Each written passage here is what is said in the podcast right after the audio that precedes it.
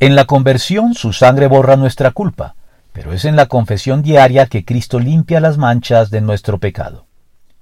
El perdón de nuestros pecados abarca dos aspectos necesarios ya señalados, ambos de igual importancia para reconciliarnos con Dios como es debido.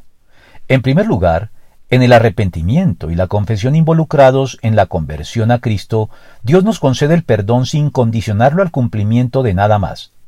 Este primer acto de perdón divino borra de manera definitiva nuestra culpabilidad ante Dios, librándonos de la justa ira divina y salvándonos de la condenación eterna. Pero, aunque los creyentes ya no practiquemos el pecado de forma habitual y continua, aún pecamos con cierta regularidad, y debido a esto Dios incluyó en el Padre nuestro una porción para tratar con el pecado cada vez que se presente.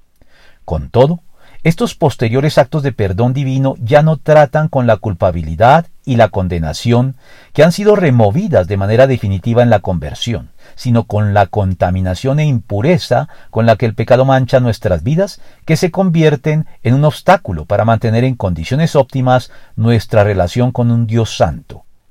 Ese es el sentido teológico del lavamiento de los pies que Cristo llevó a cabo con sus discípulos en vísperas de su pasión, pues como lo concluyó el Señor cuando fue interrogado por Pedro, que no lograba comprender el sentido de este acto, oscilando entre reacciones extremas igualmente equivocadas al resistirse primero para requerir luego que le lavara también las manos y la cabeza.